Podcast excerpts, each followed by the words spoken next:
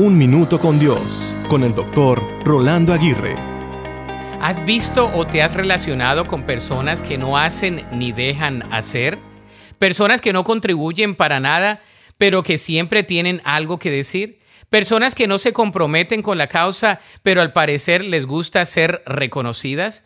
Personas que no invierten nada, pero esperan dividendos. Personas que solo observan, no trabajan, pero cómo les gusta criticar. El mundo está lleno de personas que no hacen ni dejan hacer. No son contentos con lo que tienen, ni mucho menos con lo que los demás tienen. No están contentos con lo que son, y mucho menos con lo que los demás son. Son personas insatisfechas que andan por la vida queriendo hacer que otros sean también insatisfechos. ¿Qué debemos hacer con estas personas? En primera instancia, hay que reconocer que no todos son como nosotros y que constantemente tendremos diferencias con los demás.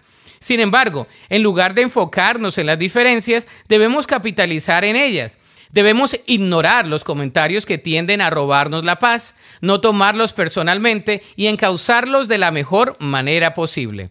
De la misma manera, debemos saber que el que no hace ni deja hacer nunca llegará a ningún lado.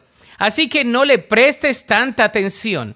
Ignora sus actitudes. Sigue trabajando y sigue caminando hacia la meta que Dios te ha trazado por delante. La Biblia dice en Lucas 6:37, no juzguen y no se les juzgará. No condenen y no se les condenará. Perdonen y se les perdonará.